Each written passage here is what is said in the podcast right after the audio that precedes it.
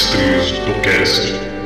Olá, sejam todos muito bem-vindos a mais um episódio do Mestres do Cash, o podcast do Mestres de Aluguel. E hoje, depois de um bom tempo sem gravar, ah é, vocês não sabem que a gente tá faz muito tempo sem gravar, né? Depois eu conto para vocês. Num próximo papo eu conto para vocês tudo que aconteceu nos últimos dois meses, porque hoje eu tenho um papo especialíssimo com um cara que ele, olha, não só sou fã do trabalho dele, como conheço há muito tempo, como eu, sinceramente, admiro a pessoa. A pessoa que hoje vai bater um papo comigo. Esse papo especial que vocês, pela thumb, já viram quem é, então não preciso explanar muito. Hoje com vocês, Stefan Martins, Stefinha, da Ordem do Dado. Muito boa noite. Tudo bom, meninas? Olha aí, é... ai meu Deus, que gostoso essa voz.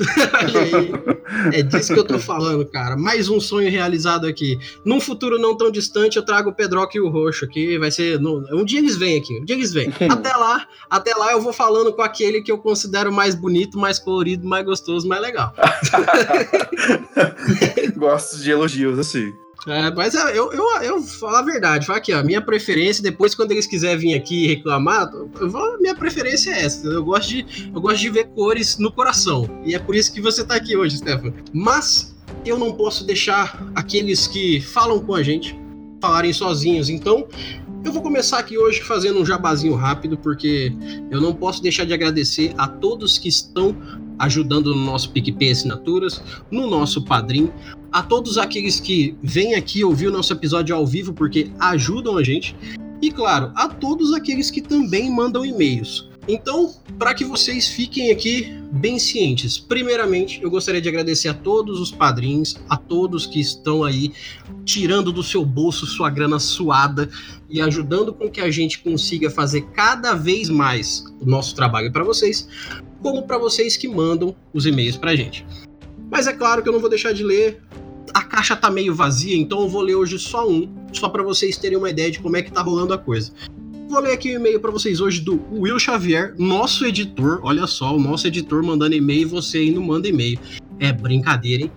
Mas vamos lá, o senhor Will Xavier mandou aqui sobre a tendência neutra do nosso episódio anterior aí sobre tendências no RPG. Ele mandou: Olá, primeiramente gostaria de dizer que vim pelo Early não vale. Ele marcou um ponto pra gente, como se a gente fosse ganhar o, o livro. Falou assim. E em segundo passo, gostaria de dar opinião sobre o que foi dito no episódio sobre tendências. Em específico, o Jefferson intimando a galera a reforçar seu ponto de vista. No trecho, a discussão é sobre a neutricidade dos caras que criam o exército de troopers para a República. Sim, foi a República e não o Império ainda. Nesse caso, então seria correto implicar que todos os mercenários são true neutro ou são neutro neutro, pois agem inerente às suas próprias vontades, mas sim a grana que apaga é, pagar mais. Então, a tendência do neutro é fazer o que passa na cabeça, né, Stefan? Ele tá pulando conclusões ali, né? Ele tá achando que só porque mercenários aceitam dinheiro, eles aceitam qualquer tipo de trabalho, né? Depende é, exatamente. Do, ele tem tipo essa... de mercenário. Sim, eu, eu, diria até que o neutro, ele nem sempre é o, o, vai com as outras ou vai do nada. Ele tem também uma coisa interna dele que tem uma regência, né? Exato. Aliás, para mim, as melhores histórias de personagens neutros, quer dizer, perdão, de personagens mercenários, são quando alguma coisa provoca a ação deles. Um exemplo, não é, não é clássico, né? Não é a palavra certa para se usar, mas um exemplo muito fácil é o próprio carga explosiva, em que o cara tá mercenário, garoto de entregas lá, super fodão, acaba vendo que tem uma carga que na verdade é uma mina e decide se envolver. Em geral, teoricamente, quando você aceita o trabalho, você não se envolve. Exatamente não é muita questão de ser neutro, né? Por exemplo, se os caminoanos soubessem daquele comando específico dos clones, de repente eles não tivessem feito, aceitado, né? Tipo, são, são várias são várias variáveis, né? Porque querendo ou não, o Palpatine, né, o, o senhor da Ficidius é uma pessoa bem malandra, ela, ele controla as pessoas por trás e não revela tudo. Ele não revelou Exato. Django Fett, ele não revelou tudo pra, tipo, ninguém que estavam ao redor dele. Sim, é, é, os caras com essa maldade mais pro neutro e mais pro é, é, esse, esse centro do vilão completo, é aquele cara que ele não confia em ninguém a ponto de que realmente você só vai descobrir com os heróis da história, porque ele não vai ser contado para ninguém terceiro ali. Você vai ter que vivenciar a história, né? É. E terminando aqui, ele diz também: Bem, sobre isso sim, pode ser considerado personagens neutro-neutro. No entanto, uma vez que foram fabricados troopers para a República, governo vigente na época, então, em minha sincera opiniãozinha, acredito que tais seres sejam sim leais, uma vez que seu serviço foi feito visando acima de qualquer cascalho. É, gostaria apenas de deixar esse ponto aqui minha opinião sobre essa franquia que guardo tanto no coração e muito obrigado. Eu também agradeço muito o seu e-mail, Will. Concordo com o fato de que, é, assim, no caso dos clones, eles têm essa tendência natural à lealdade porque eles são soldados, né? Eles vêm embutido neles, vamos dizer assim, a genética do soldado padrão. Então eles têm que. É mais criados, né? É, eles foram selecionados e montados para serem assim, né? Exato. Eles Aliás, não... Você já leu a série Republic Commando? Sim, o, o mundo, mundo separado, sim. O, os livros externos, né? É, um, é uma série de livros sensacional e tu acompanha clones que tem só, só ele, a, a escritora consegue criar justamente personalidades bem diferentes, noções muito diferentes de que, que cada um é. Então, isso é, isso é que é muito legal. O próprio desenho do Clone Wars também faz isso, né? Ele apresenta clones integralmente diferentes uns dos outros, mesmo que eles, em teoria, sejam a mesma pessoa. É, como ponto de partida, essa noção de, ah, todo clone é, é pelo menos ordeiro, pelo menos leal. É um ótimo ponto de partida. Agora, Exato. Como lei sempre aí, tipo, é falho. É legal quando a gente quebra as coisas. Sim, sim. Mesmo porque, assim, se a gente for falar de questão biológica simples, o clone ele tem a genética padrão do, do antecessor dele, mas ele não tem, por exemplo, aquela diferença do genótipo fenótipo. O meio vai mudar ele, é, a, a, a forma com que ele foi desenvolvido vai mudar ele. Então, clone não é igual 100% até o fim, isso é lógico. E essa coisa do neutro também do RPG, eu acho que o Stefan vai é, concordar comigo nesse ponto também, que é, uma tendência não te limita, e ao mesmo tempo ela não te diz que você não pode fazer situações diferentes. Aquela coisa do, poxa, meu personagem é leal e bom, só que em um momento que é, obriga ele, ele vai ter que matar o vilão por trás, porque é a única chance que ele vai conseguir aproveitar, porque senão ele vai morrer à toa. É um momento que talvez ele vá se arrepender, ele vai ficar triste, isso vai fazer ele perder poderes e tudo mais, mas narrativamente faz sentido, né? É, porque as pessoas veem muito tendência como um fato. É e pronto. Sim. Mas a gente tem que sempre lembrar que tipo, é literalmente uma bússola moral, é para onde você pende, não exatamente o que você é. Você é um personagem complexo que pode, por exemplo, uh, muita gente não gostava da questão de mudar de tendências, então ficava querendo liberdades, né? Aquela, aquela uhum. História de, ah, vamos deixar o paladino do lado de fora da sala enquanto a gente tortura esse cara porque ele não vai citar torturas. Sim. Então as pessoas, elas entram nessa questão de primeiro pensar no alinhamento como delimitante e depois pensar na história, nos personagens. Às vezes tá ali por enfeite. Então as pessoas têm que, tipo, relevar, sabe? Vamos, vamos contabilizar tudo, mas não vamos deixar negócio limitante. Exato. Olha, pensar no que, que o personagem é, o que, que ele quer fazer. É, a tendência não é uma estrada reta obrigatória que você não pode fazer os caminhos. Só que ela é, vamos dizer assim, a, a, o direcionamento que você dá, como essa bússola moral que você falou, do ponto A ao ponto B. Você vai do ponto A ao ponto B, mas por N caminhos, não é mesmo? Sim. Então, é, até uma coisa que, assim, quando a gente. O pessoal joga muito DD, né? Porque tem essa coisa do é, começar com o que todo mundo joga, ir por esse caminho do padrão, básico, medieval, todo mundo conhece. É, é muito comum. Então você acaba entrando nessa seara da tendência. E se você leva essa tendência para outros RPGs, você vê que mesmo um RPG que não tem isso como uma bússola escrita, sei lá, como ah, o meu personagem lá no mago não disse que é leal e bom, eu posso fazer o que eu quiser, mas você tem uma, uma, uma, uma forma de interpretar que te desenha numa tendência. E tem a natureza e esqueci o outro fator. Que storyteller tem esse essa sim sim. É, é, é, que é a tendência com outro nome né? Porque não pode Exato nomes. Que as pessoas também acabam dizendo, não, a o personagem é tal, então você tem que agir como tal coisa. Tipo, calma, tipo, vai, é. amiga. Não, não é só pode, é você pode. não é só pode. E assim, é, principalmente para quem tá iniciando, é até legal que vocês estejam ouvindo aqui nessa leitura de e-mails isso para complementar o episódio lá. Façam o personagem baseado no que vocês criaram, pensaram, desenvolveram como um todo, seja na história, seja na ficha em números, independente do sistema. Mas pensem na, no, no ponto A e ponto B. Uhum. Porque se você quer ser um leal e neutro, você não tem que não ser bom por isso. Você não tem que não ser mal por isso. Você não pode deixar de ser leal e neutro. Então, o ponto A e o ponto B que faz essa diferença. Tem dois exemplos que eu gosto muito de pensar. O primeiro é uma pessoa leal e má, né? Ordeira e má, que faz o bem, mas para ela os fins justificam os meios. Para o mundo não acabar, mas ela não se importa em, sei lá, sacrificar pessoas pelo objetivo que é o bem maior. Por outro lado, esse é exemplo que eu acho muito divertido, que, é, que eu recomendo muito que as pessoas usem em D&D quinta edição, que é o paladino com o background, né, antecedente de criminoso. Paladino leal e bom, sabe? Tipo, super heróico, super bonzinho e tal, mas que é conhecido no submundo ali daquela região, daquela cidade, e de repente alguma circunstância faz com que ele né, e seus contatos sejam o fator principal para ajudar em alguma coisa.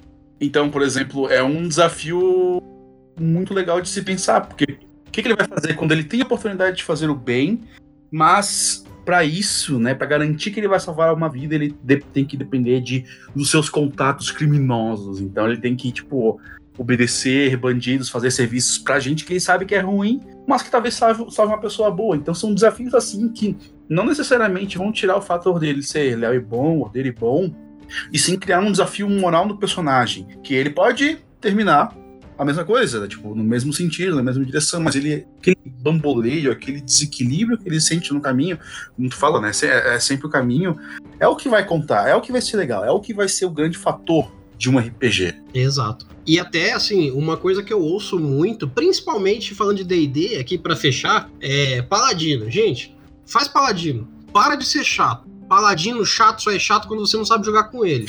ah, mas o Paladino é leal, é porque, mano, cê, essa, essa, essa história que o Stefan acabou de dizer, você poderia pegar a mesma tendência e falar que seu paladino é um ex-malandro que quando entrou na vida de ser um aventureiro, pegou o primeiro nível de paladino, ele era um cara vida louca, porreira, sabe? Era, ele pegou a aposentadoria de malandro dele e resolveu ter fé de verdade a ponto de se tornar um paladino. É. Então ele pode ter tido uma vida bandidaça antes, só que sem aventura.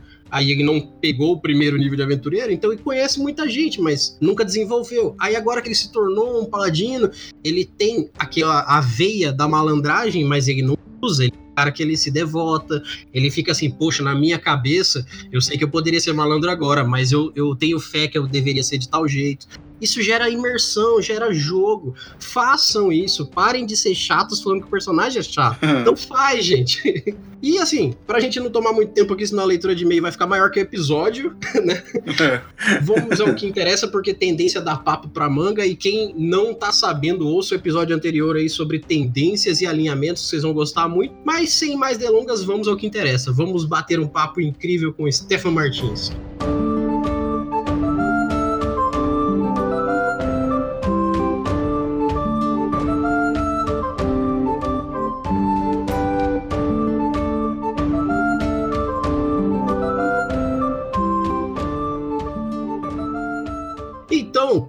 Stefan, Stefinha, Stefinha, desculpa, eu vou ter que ser assim, mais próximo. Eu não consigo não chamar de Stefinha, porque, poxa. Sem problemas. É, essa mania que o fã tem de acompanhar o trabalho da pessoa há tanto tempo que ela sente que ela mora no apartamento do lado, sabe? então, fica. Eu sei que você não me conhece, mas eu te conheço. Aqui no meu coração eu te conheço. Então, Stefinha. Eu queria fazer a pergunta que é a pergunta básica que a gente faz para todo mundo, que eu faço para todo mundo, mas é, eu acho que essa pergunta realmente ela começa o assunto, porque ela faz toda a diferença pelos pontos que cada um mostra. Stefan, uhum. como que o RPG começou na sua vida? Como que você entrou no RPG? Cara, começou mal. Começou bem mal. Olha aí. Eu era o gurizão novo, com 10 anos de idade. Tinha o pessoal do condomínio que jogava RPG, eram mais velhos, e aí, tipo, a gente foi jogar, me botaram pra jogar com um clérigo, aí meu clérigo morreu, aí botaram meu corpo, jogaram meu corpo, meus corpos para as rãs gigantes não perseguirem eles. Caraca! aventura, é. Vem tipo, foda-se. Foda-se, suma. Uhum. E aí foi muito tempo com gente que não sabia o que tava fazendo, mas era. Pelo menos a gente, a gente acabou, né, com a nossa idade ali, tentando jogar. Era na época do ADD ainda, 97, 98. Sim. E a gente explorava bastante coisa. Era bom pelo fato de que, pô, a gente tava meio que se virando para poder jogar o RPG, que era um negócio muito gostoso, muito legal, né? Sim. E, no entanto, a gente realmente começou a jogar RPG muito mais tarde. Então teve essa questãozinha de que a gente meio que foi tropeçando, era gente que não se interessava tanto pelo RPG, mas a gente gostava muito, a gente passava madrugadas, mas a gente era gurizão, então eu olho assim, a gente tinha muitos comportamentos ruins, assim, sabe, no RPG. Mas eram aqueles comportamentos que hoje em dia a gente vê como. Ou aqueles comportamentos que já eram. Já eram barra pesada mesmo. Não, não era, era problemas de querer jogar melhor, querer saber mais, esse tipo de coisa que infelizmente Ah, aparecer no RPG. Então eu comecei a jogar de verdade, foi mais na época que eu conheci o Pedrock e o Roxo, né? Tipo, pós 2004, pós tipo sete anos depois de eu começar a jogar RPG. E foi tipo em mais em 2009 que a gente começou a jogar freneticamente, assim, quase religiosamente, que a gente fez, participou da campanha de viagem no tempo que o Roxo mostrou pra gente, que tem até no, no, no podcast do Mestre Pedroca, muito legal. massa. E aí a gente começou a explorar bastante. Nossa, a gente, um dos meus motivos pra eu odiar a quarta edição é que a gente jogou tanto essa porcaria, tanto. a gente gastou tudo. Pra mim, né? No caso, pra mim, né? A gente gastou Uhum. O que a edição tinha a oferecer. E eu não aguentava mais. Eu não aguentava mais a quarta edição de D&D. Cara, E, tipo, não é em detrimento ao sistema, é, é um negócio muito pessoal mesmo, sabe? Tipo, o Pedroca, eu acho, porra, eles jogam felizão e com, com razão, saca? Tem que jogar o que te deixa feliz, que te deixa contente. E aí, depois disso que a gente começou a entender, começou a conversar sobre RPG, eu tinha um programinha de vídeo na época no canal chamado Aliança Rebelde. Eu fiz tipo quatro vídeos só, e o terceiro e o quarto foi com eles. Ah, vamos gravar o negócio aí. 2012 ainda. sim, sim. No ano, no ano seguinte, eles lançaram a formação Fireball juntos, sabe? Foi muito massa. Foi, foi uma evolução muito legal, sabe? Tipo, eles viram que eles gostavam de falar de RPG, né, sobre RPG com as pessoas. E de uma forma, porque a gente, a gente testemunhou muita gente babaca no RPG, sabe? Nós três. Ah, isso eu não duvido. E pra cada 10, 5 tá nesse nível aí. E a gente, querendo ou não, em algum momento foi babaca um com o outro durante o RPG. E a gente entendeu que não é legal isso. E a gente queria oferecer alternativas melhores, falar de RPG com as pessoas. E aí é que eles decidiram fazer. Eles decidiram fazer um canal chamado Formação Fireball. E, tipo, foi o sucesso que foi, sabe? Ah, bancos, ah, o Pedro saiu do canal, eu tive no canal, o Roxo saiu do canal, eu terminei com o canal, né? A gente decidiu, decidiu terminar com o canal, foram pro Vertente Geek, eles voltaram pro formação, então foi tipo uma grande volta, mas querendo ou não, eles estão fazendo. Eles se acharam, sabe? A gente finalmente se achou, o Mestre Pedroca fazendo muitas das coisas que eles querem, eles ainda fazendo coisa, utilizando formação como um meio de apresentar um RPG muito positivo, sabe? Tipo, mais só e sangue. É uma narrativa muito forte, mas se tu vê o jeito que o Pedroca narra, ele tem todo o cuidado possível para não ser uma experiência negativa para as pessoas que estão vendo, né? É Dark Sun, sabe? É Dark Sun e o Pedroca não pega leve. O Pedroca é um sacana. sacana. É, o, o RPG é pesado, ele tem que botar a marca dele, só que não tem que ser uma coisa, né? Que passa dos limites, vamos dizer assim. Exato. O- O peso do RPG tá na experiência do RPG. Para que as pessoas Isso. Apesar de ser um negócio opressivo, consigam tirar algo positivo do RPG. Eu tenho ficado contra aquela noção de, ah, o RPG é bom quando a gente se diverte. Quando você se diverte, você está jogando certo. Eu discordo, porque nem sempre você está se divertindo numa mesa de RPG, mas você está tirando uma experiência positiva. Exato. uma mesa de terror muito tensa, quando. Em, vários momentos, nossa, tive um sangramento muito, muito feio durante um- a mesa de Mass Effect do Pedroca aqui em casa, cara. É, quando a emoção do personagem vaza pra emoção pessoal, assim. Foi um momento muito tenso, eu tive que parar o jogo, tive que lavar o rosto. Depois continuar a interpretar de tão forte que tava a emoção naquele momento. Caraca. Foi um momento divertido, mas foi uma experiência extremamente positiva, sabe? É essa a questão. Se, se tá sendo positivo, tá jogando certo. É, eu até suponho que hoje em dia a gente possa começar gradativamente a trabalhar a palavra divertimento como entretenimento, né? Porque não é só sobre risadas, às vezes tem choro, às vezes tem raiva, tem emoções Sim. envolvidas e todas dão vontade de bater palma no final, né? Sim, ah, perfeito. Eu acho uma ótima forma. Mas é, uma coisa que eu acho que vem já desse princípio de todo mundo, que é até sobre o que você falou de dessa, dessas pequenas barreiras que a gente passa, que é basicamente a segunda coisa que eu ia te perguntar, porque eu acho que essa é a que mais vai dar pano para conversa aqui. É, dentro do RPG, a gente sabe que a vida é cheia de problemas e não tem como fugir disso, mas dentro do RPG, você sofreu muitos problemas e adversidades, assim? É mais, mais por jogadores babacas do que preconceito em si, mas teve determinadas mesas que eu notei que, tipo, não era mais o meu lugar, porque as pessoas estavam sendo muito tóxicas, sabe? Sim. E, são, eram lugares que eu não, não tinha coragem, por exemplo, de me assumir, né? Assumir a bissexualidade. E eu ficava cada vez mais desconfortável naquele, naquele lugar. E eu notei que, tipo, não ia fazer diferença eu estar ali. E eu tava ficando, tipo, doente de ficar ali. Então eu acabei resolvendo sair. Sim, e, sim. por nessa mesma mesa de Mass Effect que o Pedro mestrou, eram amigos muito queridos e eu queria, né, tipo, que experimentar, né, tipo, botar o pezinho na água, assim, sabe? Uhum. Galera.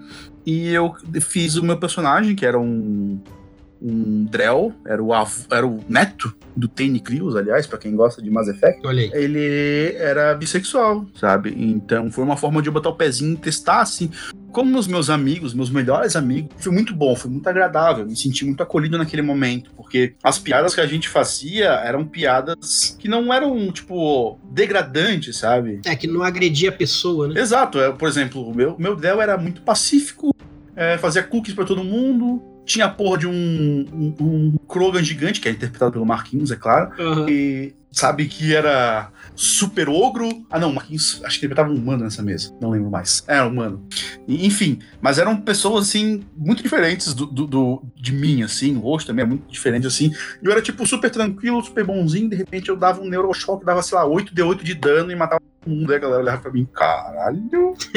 Exato. Então, não entrou uh, sobre uma luz ruim, não ganhou destaque negativo, não, na verdade não chegou a ganhar destaque, acabou sendo só uma característica básica do personagem e nenhuma, nenhuma das pessoas olhou assim, ah, ah, entendi, entendi, sabe? Tipo, não chegou e apontou. E é meio que, tipo, é, é disso que a gente precisa para se sentir bem numa mesa, sabe? Então, foi uma experiência que deu certo. Sim. E é uma experiência que eu sei que muitas pessoas no armário acabam fazendo, querendo ou não. Não que toda pessoa que esteja fazendo personagem LGBTQ num RPG esteja querendo se assumir que seja LGBTQ, não, tá? Isso é só pra, tipo, muitas pessoas usam isso, talvez não necessariamente como personagem, por exemplo, o cara que é gay, quer testar. Talvez ele não faça um personagem gay, talvez ele faça um personagem com trejeitos diferentes, talvez ele tenha qualquer coisa para que ele se sinta confortável. Sim, ou até, por exemplo, ah, quando, quando a mesa tem aquele quesito mais tradicionalista do homem ou mulher. Bom, eu, eu aqui, eu sou gay, então eu vou jogar com personagem mulher só pra mesa me ver com outro personagem. Sim. É, é, assim, é muito mais delimitado, mas te dá a visão do outro lado, te dá liberdade, né? Então. Se você cresceu com amigos gays e jogou jogos de luta, você provavelmente viu essas pessoas escolhendo um lutador.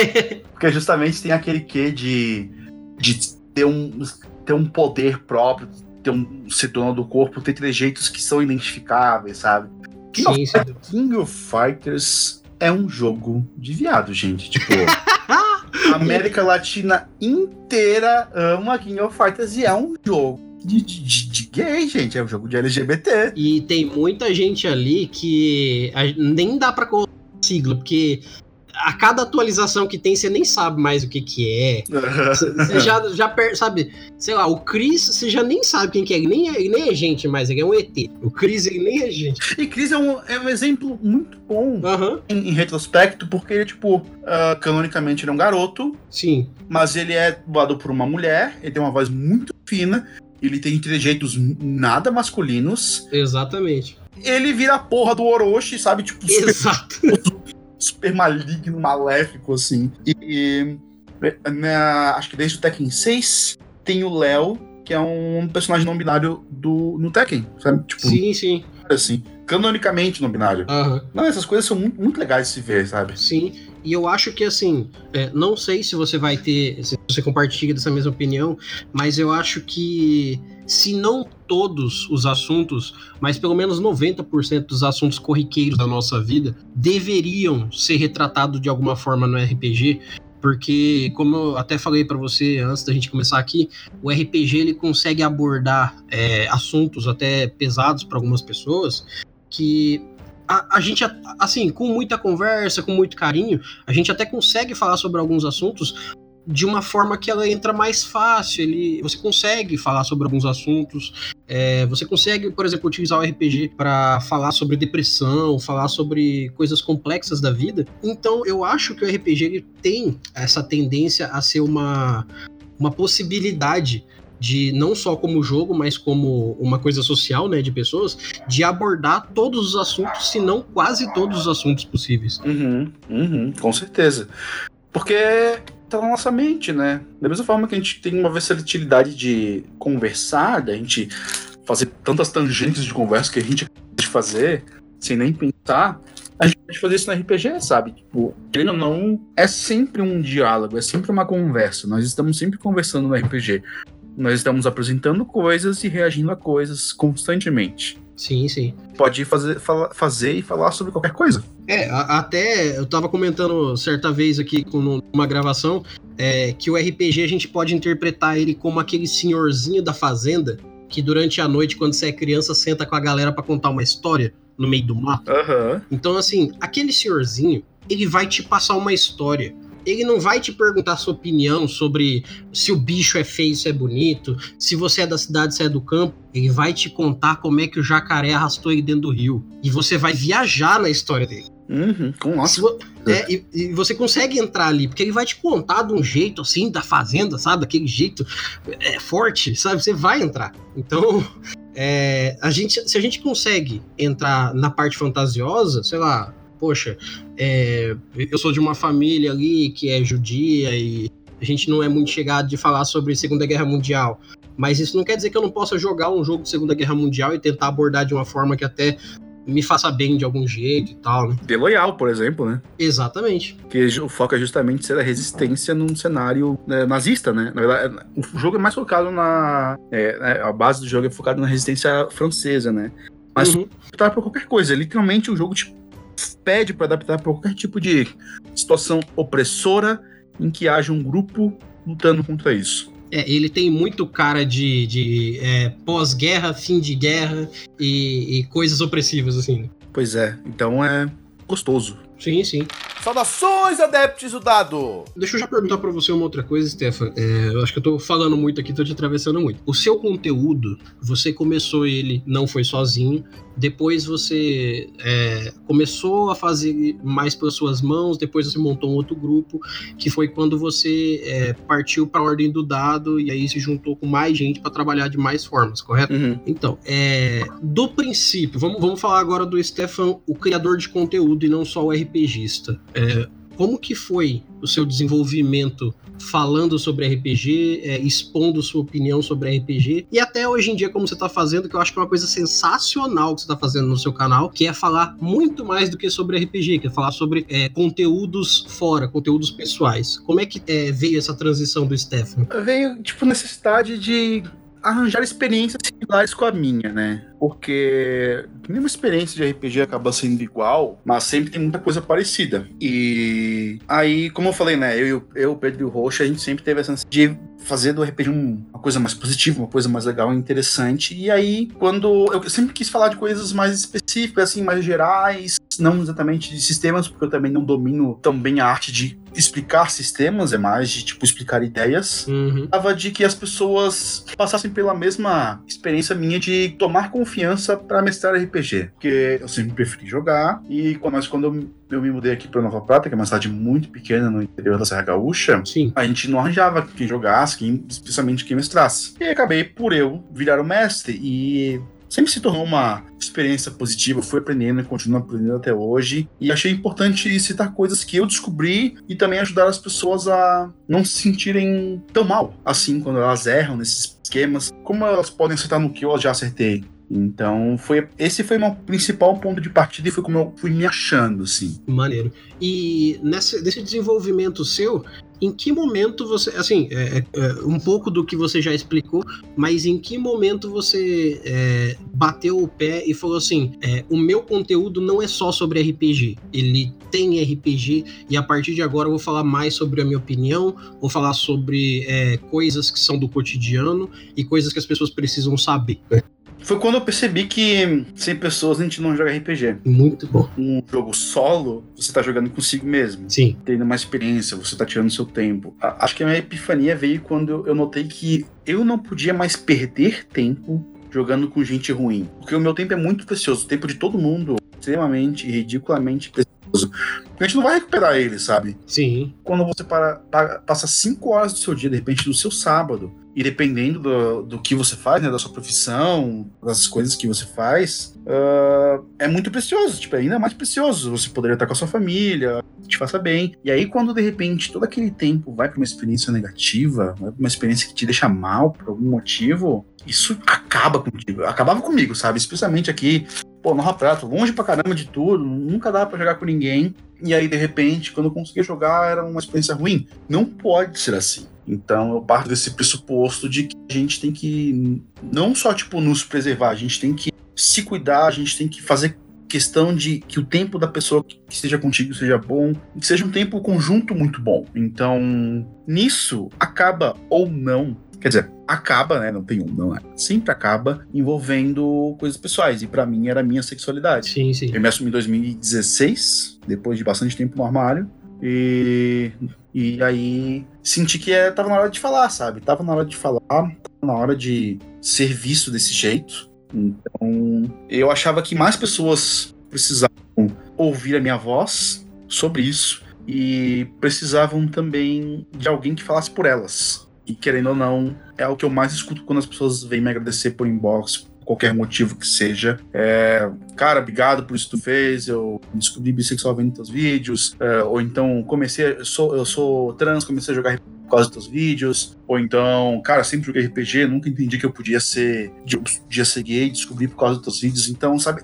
tudo se envolve, sabe, convencer pessoas tradicionalmente fora desse meio, né, que é um meio heterossexual, que é um meio de homens, que é um meio de cisgêneros, que é um meio de pessoas brancas, convencer minorias a escreverem é sempre vitória, sabe? Nos quadrinhos é assim, nos filmes é assim. Só tu vê, por exemplo, pega o Jordan Peele, que ele tá dirigindo uns filmes muito doidos, como Corra e o. Sim. Não sei como é que ficou traduzido, Us. Nós? Sei lá. É, eu acho que é Nós aqui mesmo. São filmes muito diferentes porque partem de uma experiência diferente. Eles partem de uma base diferente. E quando a gente aceita a diversidade, a gente esquece as experiências de todo mundo. Porque às vezes, pá, nunca tinha pensado por esse lado. Então, cara, que ideia legal que você teve. Porque a gente tá sempre, querendo ou não, engessado de alguma forma em algum momento das nossas vidas e às vezes precisa ou de uma palavra gentil para tirar a gente daquilo ali, descobrir que, pá, tem mais, sabe? Tem, tem mais, eu posso ir mais além. Sim, até mesmo porque, assim, é a melhor forma de esclarecimento, não por completo, mas eu falo assim,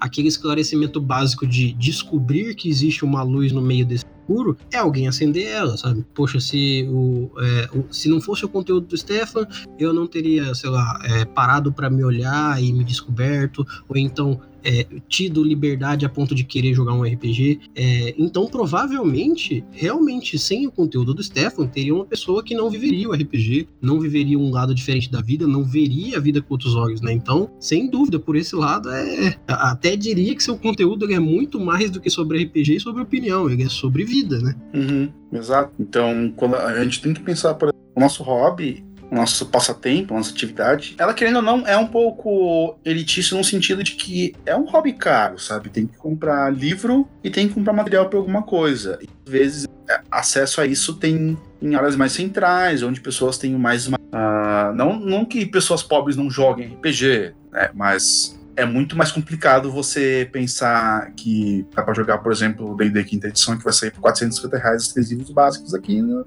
aqui no Brasil, né? É, exatamente. E aqui 450 pau é metade de um salário, né? Então...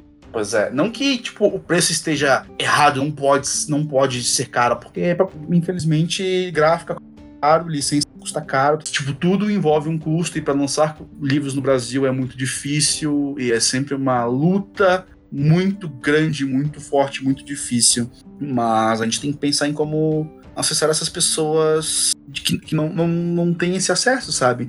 Então é por isso que aí você vê que teve uma área para RPG que foi sensacional, sabe? Tipo, o evento é sensacional, foi notícia mundial, notícia internacional, e tem que ter mais eventos do tipo de levar coisas nerds, por assim se dizer, pra periferia. Levar, tipo, concurso de cosplay, levar, tipo, board game, card game, tudo isso pra gente que não costuma ter acesso. Sim. O Jorge Valpassos, que é um dos melhores autores de RPG do a máquina de, de ideias, ele ele leva RPG para crianças que não têm esse acesso, sabe? Tipo, que nunca veriam RPG se dependesse da sociedade como a gente tá. A gente tem que pensar nisso. A gente tem que pensar em, em incluir pessoas neuroatípicas, né? O, a Coisinha Verde, do Thiago Jungs e da Aline Rebelo, fez um, um, um financiamento coletivo para o Amigo Dragão, que é um RPG solo, pode ser jogado em grupo, que é voltado para um público mais novo, né, mais jovem, especialmente para pessoas autistas, né, crianças autistas. Sim, sim. Pô, cara, eu não lembro de ter visto algo assim antes, sabe? Precisou de um casal ter uma filha diagnosticada no espectro autista para pensar nisso. E agora a gente tem um jogo que apresenta coisas que a gente nunca pensou antes, que apresenta coisas de formas que a gente nunca pensou antes. Exato. Isso, por sua vez, vai levar a gente a pensar em mais coisas, de mais formas e alcançar. Exatamente. Um exemplo bom é, é episódios atrás, a gente o Christopher Castle Smith, do A Bandeira do Elefante da Arara, que, poxa, o Christopher veio lá dos Estados Unidos para cá, morou aqui, sempre mexeu com a parte narrativa, sempre quis fazer RPG, chegou aqui, fez a bandeira do elefante da Arara, foi até o governo para conseguir um subsídio e a primeira coisa que ele fez foi: vou meter livro nas escolas, quero RPG nas escolas. O, o sistema de RPG dele, o, a bandeira do elefante, além de ser totalmente cultural e ensinar muito da história do Brasil, né? Porque tem os bandeirantes, tem a parte dos índios, tem toda aquela cultura ele foi feito para crianças jogarem na escola. Ele só usa D6, ele é muito mais interpretativo, narrativo e para desenvolvimento de pessoas que têm é, é, esse raciocínio mais simples, mais básico da criança mesmo, né? Então, esse é o tipo de coisa que faz você pensar, poxa, por que fazer um RPG para criança jogar na escola? Exatamente, para criança jogar RPG. Exato. Porque né? a criança está na escola, é simples, é um raciocínio que parece simples, né? Só que tem gente que não tem esse raciocínio. Pois é, Pois é, tipo, tá explicativo na própria questão, né?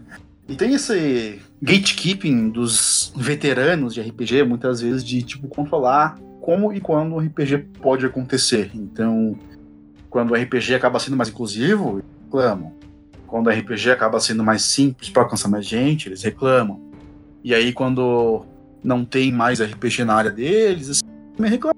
Pô, a gente só vai manter a, a nossa cultura viva alcançando mais pessoas, sabe? Uhum. E, e, é uma cultura de custo, sempre custa alguma coisa. A gente tem que fazer forma, achar formas de tirar coisas positivas disso. Exato. Doando o seu tempo, seja comprando coisas, sabe? Tipo, eu tenho. Eu coleciono coisas da quinta edição, amo miniaturas, eu tenho que me segurar. Nossa, nossa senhora, eu fui no, no, na Amazon para comprar um negócio, aí tava aparecendo pagando de DD, cara. Eu olhei assim, nossa, eu passei mal para resi resistir comprar. Sim, pesado. Então a gente tem que entender que RPG é para tudo e para todos os tipos de RPG. Sim. E tem muita coisa boa, cara. O... Só esse ano saiu Amigo Dragão, saiu também. Meu Deus do céu, qual que é o nome do RPG solo de, de Ronin? Acho que será que é Ronin? Não lembro mais. Também é da Coisinha Verde. Saiu Karyu Densetsu, que é um sistema sensacional. Sim. Sobre, tipo, que é baseado em, em jogos e animações de luta, assim e é muito positivo também. Então, em vez de apresentar um futuro é, cyberpunk negativo assim, é, apresenta um Brasil, né, especialmente um mundo, mas especialmente um Brasil muito positivo, positivista. Sim, mandou uma utopia em cima, né? Eu vi até a entrevista que você fez com, com, com o cara que fez o, RPG, achei muito maneiro, por sinal, conheci por causa do vídeo que você fez. Uhum. Então, são pessoas que talvez nunca tenham pensado que pudessem lançar RPG que lançaram RPG, sabe? Sim. Pessoas que talvez nunca tivessem pensado que poderiam escrever RPG que, pô, escreveram RPG. E era um, um tipo de sistema, um tipo de tema que faltava muito. Quando tu viu RPG parecido? É. Pô, tinha o Street Fighter baseado em Storyteller e só. Meio assim. Basicamente. Aí, quanto. Ah, quero uma fantasia um D20. Porra, aí tem uma porrada, né? Tipo, a ponta de lança é Finder, mas é uma mutueira de outros tipos de RPG fantasia medieval, né? E Sim, sim.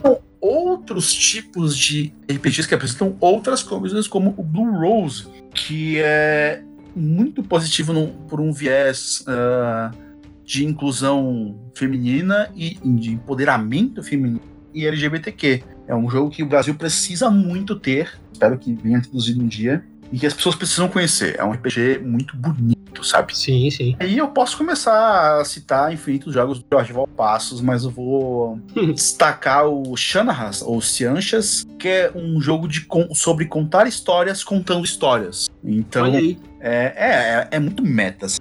Você é, tá ali no- em um povo, numa hora de contar histórias na fogueira, como aquele cara que tu usou de exemplo lá do interior, né, da fazenda, Uhum. contando sobre um mito daquela, daquele povo, assim. Então, tem dois tempos, o tempo mítico, o tempo presente. Então, cara, é, é lindo, é uma delícia de jogar. Que massa. Delícia de jogar, o Shannahas. Que maneiro. É, até nessa mesma pegada, já deixo de para todo mundo aqui o, o, o RPG na qual a gente tá falando sobre bastante aqui. Esse mês a gente falou em setembro. O Sétimo Mar, que o, o, John Wick se deu o trabalho de uma coisa que eu achei muito legal que na tradução veio traduzido dessa forma que eu, sabe, é louvável, é de bater palma, que é de utilizar sempre a- a- a- o feminino e o masculino, falar a mestra, falar a personagem, que é uma coisa que, assim, 80%, 90% talvez, é o, o, o, o personagem, o mestre, tem essa coisa focada do o, né? Essa, essa generalidade obrigatória, como se fosse tudo no terceira pessoa ou no ele e obrigatório. E eu achei muito legal a do sétimo mar também. Não sei se você pegou, chegou a ver dessa forma, mas é, eles colocam muito o- essa época das piratarias, né? Essa coisa ali de, de FIA, Uhum. só que de um jeito menos é, barra pesada, como foi na nossa, porém com toda a, o capa-espada que o RPG consegue trazer. Então você consegue sim fazer a capitã, que era dona do navio dela, e ela arregaçava, e ela tinha é, aquela autoridade, ninguém questionava, independente do fato de ser mulher ou não, ou se era um capitão, que ele tinha, se, que ele era gay, seja o que for, porque isso é a a mais no jogo, é pra agregar essas coisas que em muitos RPGs não são falados, no sétimo mar você usa pra agregar. Sim. Então, eu também deixo como indicação aí. Para pensar. A gente nunca para pra pensar assim, bah, o que, que era legal sobre pirata? Se tu pegar o pessoal gatekeeper, assim, mais machista, vai dizer, ah, não. Tipo, eles não vão falar isso. Eles vão usar como argumento pra evitar inclusão. Quando a gente Sim. pensa em pirata, a gente pensa em navio, a gente pensa numa galera, a gente pensa, lá, talvez em dente podre, mas em espada, capa, pistola, aventura, sabe? É isso que a gente pensa quando a gente pensa em pá, jogo de pirata. É isso, sabe? Tipo, não tem o que mais a gente pense nisso. Sim. E, e aí, quando chegam os argumentos pra evitar tipo, qualquer tipo de inclusão, é tipo, ah, bah, na época era assim, mesmo que não exatamente, não exatamente. Ou, ah, um homem era assim mesmo. E todos os tipos de argumentos que. Quem, mas não faz diferença, sabe? Tipo, é literalmente um cenário de fantasia e você não joga pra ficar fazendo, sabe, tipo, matar pessoas por matar pessoas. Tu joga pra sei lá, ter uma aventura interessante. Sim, exatamente. Saudações, adeptos do dado! Então, Stefan, pra gente não delongar pro resto da noite, porque se deixar eu vou bater papo com você a noite inteira. eu vou pedir pra você dois pontos aqui que eu acho que, na verdade, você não vai estar falando isso pra mim, eu, eu gostaria que você falasse isso pros nossos ouvintes aqui. Stefan, eu gostaria que você deixasse é, dicas tanto pra mestre quanto pra jogadores. O que, que você deixa de dica pra eles que eles façam nas suas mesas para que os seus jogos, tanto como jogador, tanto como narrador, melhorem, evoluem e agregue cada vez mais. Como, como jogador, eu digo, preste atenção no que os outros jogadores estão fazendo, mesmo que não seja a sua vez, mesmo que você esteja fora de cena. O RPG acontece constantemente e não é onde você está que deve te importar. Tu deve estar ali torcendo e ficando nervoso pelo que tá acontecendo com, de repente, um personagem que tá trancado sozinho, tá tendo que se libertar. Então, muitas vezes acontece, tá, não é meu turno, então vou ficar aqui vendo celular, vou fazer outra coisa. Hum, complicado. O jogo não, não acaba, ele não pausa quando seu personagem não está ativo. E para mestres, eu digo, preste atenção no que os personagens querem muito. Se tem um jogador que está enfrentando um, um deus gigante feito de pedra, passa meia hora calculando toda a questão física de massa e de cacete, de que se ele transformar um pedacinho do joelho em carne, vai fazer o gigante despencar de alguma forma, você deve aproveitar isso, porque o jogador tá passando, tá investindo muito no que ele quer naquilo ali. Tipo, não precisa ser a solução mágica. Mas mesmo que ele queira usar uma lógica muito científica no âmbito de fantasia, é importante você levar isso em conta, para ele não se sentir frustrado. Se um jogador quer muito que tenha um baile de você faz isso em algum momento. Se ele quer jogar numa área mais de corte, mas você acaba aparece no meio do mato, arranja alguma forma de fazer isso. Apresenta, sei lá, uma corte das fadas, alguma coisa assim. Preste atenção nos desejos dos seus personagens, cumpra eles. Porque se ele tá repetidamente falando alguma coisa, talvez ele precise daquilo ali para sentir que ele tá fazendo parte daquele mundo. Perfeito. E a, a, a, recíproca, a, a contraponta para que todo mundo tenha ideia certinho, o que os mestres e os jogadores não devem fazer nas suas mesas, Stefan? Pô, não ser babaca é uma ótima. ótima... é um bom começo, né? é um ótimo começo. Tem que. Isso, e pode ser fora do RPG também, né? é, pois é. Mas tipo, você tem que prestar atenção no seu jogo, sabe? Você tem que valorizando. Tão, dando o seu tempo para você. Mas também valorizar pessoas que te valorizem. É isso, cara. Eu acho que é a melhor coisa que eu posso falar mesmo. Beleza. Então, pra gente fechar aqui, então, esse papo incrível com o Stefan, Stefinha, que eu tô de verdade muito agradecido que você tenha participado aqui com a gente hoje e espero que você esteja pronto para os próximos convites, porque a gente não vai deixar de te chamar, porque, uhum. poxa, como fã do seu trabalho e como acompanhante aí de toda a sua história desde que você começou a produzir, vamos continuar assim, não vamos deixar de chamar. Vou pedir para que você deixe um recado final. Stefan, tá. Qual que é o recado que você deixa para aquele pessoal, não vou dizer ele, ela, pessoas em si, para aquele pessoal que você faz o seu conteúdo para que eles não gostem de você? Qual que é o recado que você tem para esse pessoalzinho? Paga as minhas contas, que daí tu. Perfeito. É aquela parada, se não paga minhas contas, não tem direito a nada, né? Exato, já dizia a mamãe RuPaul. Exato. Ah, um último recado muito importante que é para geral. Em Bárbara uhum. Lemúria, tá em financiamento coletivo desde pouco tempo. Tá uma delícia. Eu traduzi junto com outra pessoa magnífica. Tá uma equipe maravilhosa cria, trazendo esse sistema para o Brasil. Vai sair pela Astera Editora. É um sistema simples de capa e espada. E, cara, foi muito gostoso de traduzir. E é um sistema muito bom. Você que gosta aí do sistema de vantagens e desvantagens de D&D, Adivinha de qual sistema saiu essa ideia? Ah, isso mesmo, Diego. Olha só. Por sinal, depois deixa o link aqui com a gente que vai pro post obrigatoriamente. Divulgação vai ser feita. Com prazer. E, é, Stefan, muitíssimo obrigado. É, espero que você tenha gostado desse papo também. Tentei Sim, não foi, enrolar muito. Foi gostoso, foi um papo gostoso. Esse, esse sempre. Eu, eu sou, eu sou meio né? rapidinho, mas eu tento fazer o meu melhor aqui, entendeu? Aquela coisa, né? Tirar experiências positivas das coisas. Essa foi certamente uma experiência positiva. Perfeito, Stefan. Seja uma experiência positiva para quem escute. Isso aí, isso mesmo. E muitíssimo obrigado pela participação. É, espero que você esteja logo em breve aqui para a gente fazer mais coisa. E claro, como eu convido todo mundo aqui ao vivo, vou convidar você também. Se prepare para o próximo Chutando Dado, que é um, um especial que a gente faz uma vez a cada dois meses aqui, que é só para falar mal de coisas que acontecem no RPG. Então já vai escrevendo aí. Porque olha, você vai, você vai poder lavar tua alma e falar tudo que você tem raiva dentro de RPG aqui. Tá bom, tá bom. Então tá beleza. Muito obrigado, mano. Eu que agradeço. Beijinhos, beijinhos e falou, falou. Valeu. Então eu vou terminar aqui, galera. Eu espero que esse papo tenha trazido muito conteúdo para vocês e que vocês tenham gostado do que a gente falou aqui hoje. E claro, não deixem de estar tá, de tá passando aqui o feedback de vocês. Não deixem de mandar aquele e-mail pra gente no mestresdocast.gmail.com Se for possível, sim, se tiver sobrando esse mês, não deixem de passar ali no nosso PicPay Assinaturas, lá no nosso Padrim. A ajuda de vocês é sempre revertida para vocês.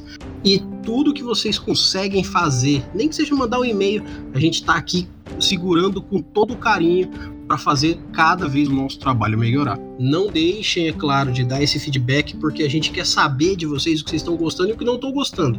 E todo e-mail de vocês vai ser lido. No mais, eu agradeço a todos. Meu nome é Erli e eu estarei aqui esperando por vocês. Nos vemos no nosso próximo episódio e até mais.